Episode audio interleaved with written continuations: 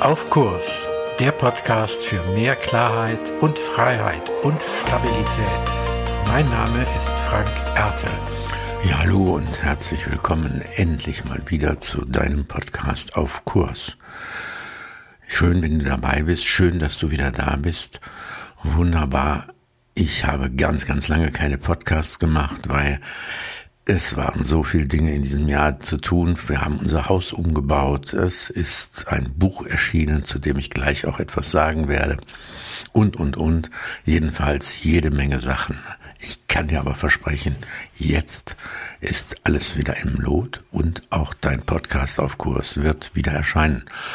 Und wenn du für andere gerne Werbung machen möchtest, dann sag denen Bescheid. Sag denen Bescheid. Hier ist wieder was los, hier passiert wieder was, der Podcast auf Kurs geht weiter.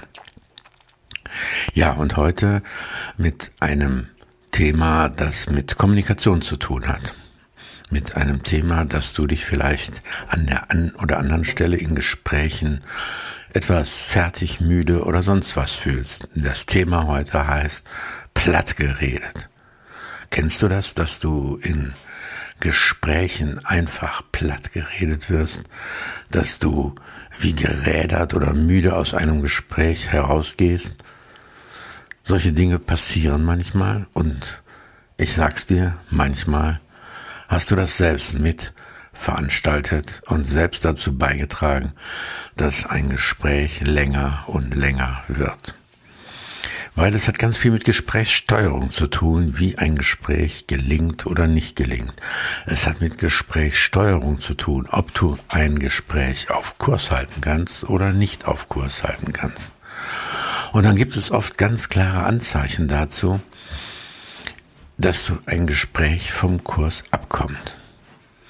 Ich sage zwar, dass jeder Mensch ein Recht auf sein Problem hat, doch es ist meistens so, dass das, dass der Kern des Problems am Start der Problemorientierung, sage ich mal, oder am Anfang des Gesprächs oder direkt, wenn es darum geht, um dieses Kernthema geht, einem mitgeteilt wird in einer meist relativ kurzen, präzisen Form, dass man eigentlich schon verstehen kann, worum geht es eigentlich in diesem Gespräch. Und wenn man dann nicht gut, nicht klug reagiert, dann wird das Problem nochmal erzählt, und zwar in der Long Version. Und dann wird es schwierig im Gespräch. Es gibt so Indizien, wo du merkst, dass du nicht genug steuerst im Gespräch, dass du nicht genug dabei bist. Zum Beispiel, wenn du im Gespräch müde wirst, müde zuzuhören, müde da sitzt und denkst, wann hört das endlich auf? Dann stimmt etwas nicht, dann läuft das Gespräch nicht, dann seid ihr beide im Gespräch vielleicht gar nicht bei dem eigentlichen. Das kann man auch fragen. In der Steuerung sind wir gerade eigentlich bei dem, worum es geht, worum es dir geht im Gespräch, wenn du meinst, dich wirklich oder wenn du willst, dich wirklich vom Problem einfach lösen. Das wäre so eine Idee. Das zweite wäre, wenn du im Gespräch relativ früh oder auf einmal schon nur noch Lösungen im Kopf hast, dass du ganz genau weißt, das ist doch eigentlich die Lösung, so könnte es doch gehen, das ist es doch. Oder der muss doch nur mit dem oder der reden und dann löst sich das Problem. Das ist doch eigentlich ganz einfach. Nur wer die Lösung im Kopf hat, der hört einfach nicht mehr zu. Das kommt halt vor. Und deswegen ist das eher ein Indiz dafür, dass dich jemand dann platt reden wird, weil du nicht genügend zuhörst, sondern bei der Lösung bist, also, ja, man würde sagen, in einer sogenannten Problemtrance. Und dann beherrscht dich die Trance und nicht das Zuhören. Also eigene Ideen, Müdigkeit und das Gefühl, schwindelig zu werden, weil das Problem immer wieder neue Seiten, immer wieder neue Facetten zeigt. Machen Gespräche lang und wenn du Pech hast, dich auch wirklich fertig.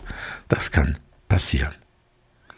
Wie kommt es dazu? Wie gesagt, jeder hat ein Recht auf sein eigenes Problem. Aber was ist bei uns, wenn wir wirklich Gesprächsführende sind? Albert Einstein hat mal gesagt, wir werden das Problem nicht mit demselben Denken lösen, mit dem wir es geschaffen haben. Nur manchmal haben wir als Gesprächsführende genau diese Gesprächsidee. Wenn wir möglichst genau und möglichst viel von einem Problem wissen, dann schaffen wir es, das Problem zu lösen. Dann sind wir auf dem richtigen Weg. Das mag äh, bei technischen Dingen stimmen, weil ich genau wissen muss, wann ist was passiert. Also mein IT-Mensch fragt immer als erstes, hast du dokumentiert, um wie viel Uhr genau das passiert ist? Und das ist für ihn oder sie entscheidend, äh, wann und was passiert ist, um das Problem zu lösen. Und dann auch genau, was passiert ist. Bei menschlichen Problemen ist das anders. Für die Lösung müssen wir gar nicht so viel wissen. Wir müssen wissen, ob jemand überhaupt eine Lösung will. Wenn, wenn jemand keine Lösung will, ist es sinnfrei darüber nachzudenken und darauf hinzuarbeiten. Gibt es eine Lösungsabsicht?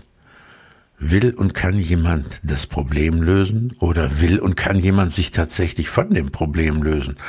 Was ja manchmal viel, viel schwieriger ist, dass Menschen eher denken, ich habe ein Problem und bleibe dabei. Und unbewusst denken natürlich, ich habe ein Problem und bleibe dabei, weil dann weiß ich, was ich habe. Und vielleicht habe ich einfach gar nichts mehr, wenn ich kein Problem mehr habe. Die Angst vor der Lehre spielt auch eine Rolle. Aber wie ist das für dich, wenn du das Gespräch wirklich führst oder führen willst, wirst? Es gibt zwei Sachen, die einfach schwierig sind.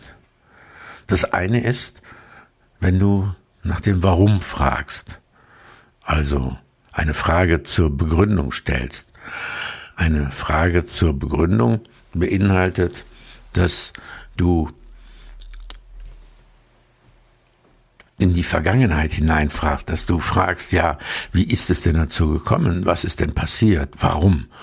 Und wenn du Pech hast, hat jemand dann das Gefühl, sich sehr ausführlich rechtfertigen zu müssen und sehr ausführlich überhaupt erstmal auf das Problem eingehen zu müssen, weil er sich vielleicht auch dafür selbst entschuldigen will, dass es überhaupt entstanden ist.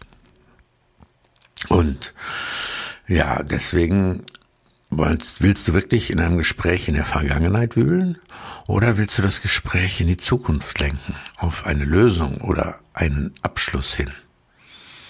Begründungsfragen können dazu führen, dass du platt geredet wirst. Die zweite Form von Fragen, die das Gleiche in etwa auslösen, sind Informationsfragen. Was genau ist geschehen? Wie ist es geschehen? Was hast du gemacht? Was war da? Wie war das? Und so weiter und so weiter. Wenn du in einem Gespräch am Anfang eine Informationsfrage stellst, dann ist es genauso wie bei Begründungsfragen. Du bekommst eine wunderbare, ausführliche, detaillierte Schilderung dessen, was in der Vergangenheit gewesen ist, und das Gespräch fängt mehr und mehr an, sich zu drehen, und du wirst ohnmächtig. Ohnmächtig den Problemen und den Details ausgeliefert.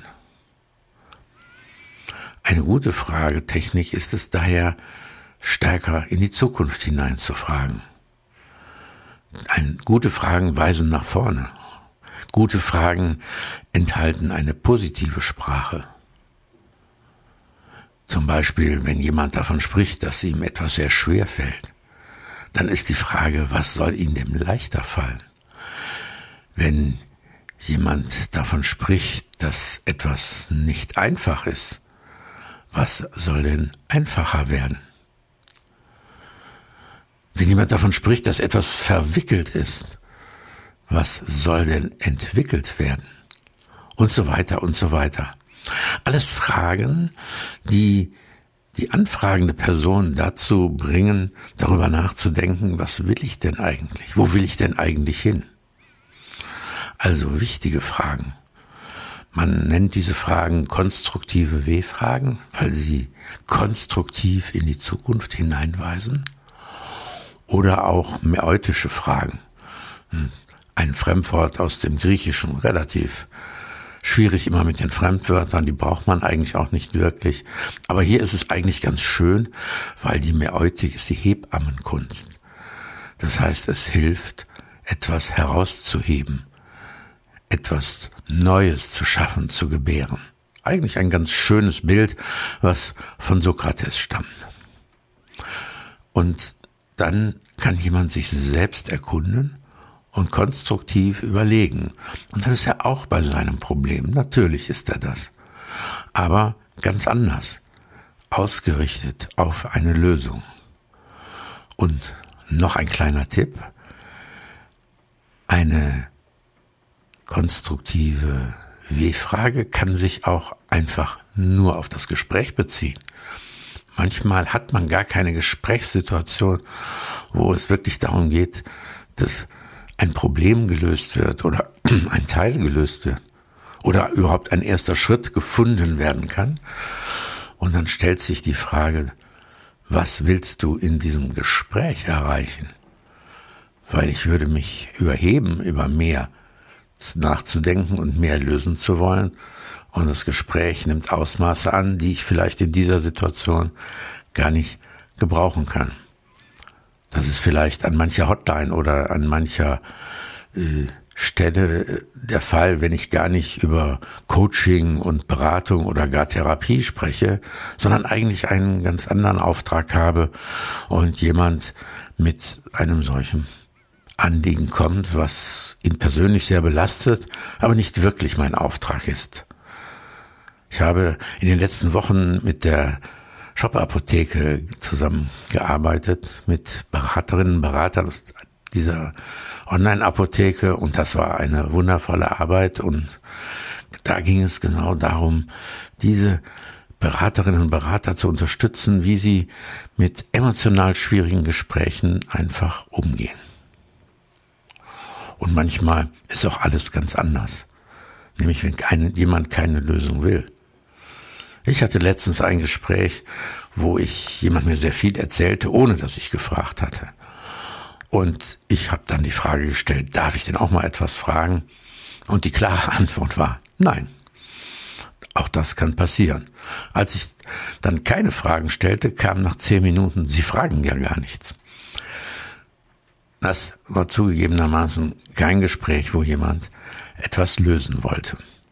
Wenn du aber ein Gespräch hast, wo jemand vielleicht etwas lösen will oder du einem in einem Gespräch weiterhelfen will, dass er mit willst, dass er mit einem besseren Gefühl aus dem Gespräch herausgeht, als er hineingekommen ist, dann empfehle ich dir unser Buch, das wir geschrieben haben. Jetzt möchte ich nämlich ein wenig spoilern.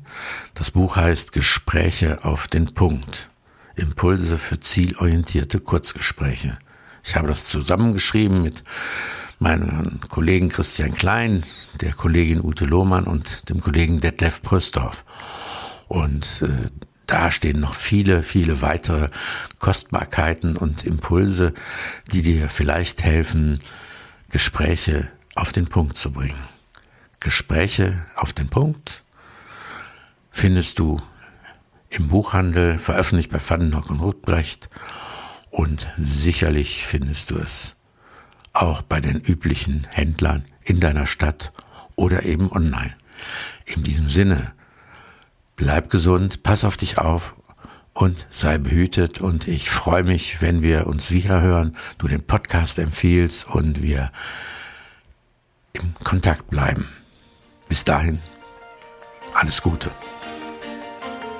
Mehr zu diesem Thema auf meiner Webseite frankerte.de. Dir gefällt der Podcast? Abonniere und bewerte ihn gerne und bleib auf Kurs.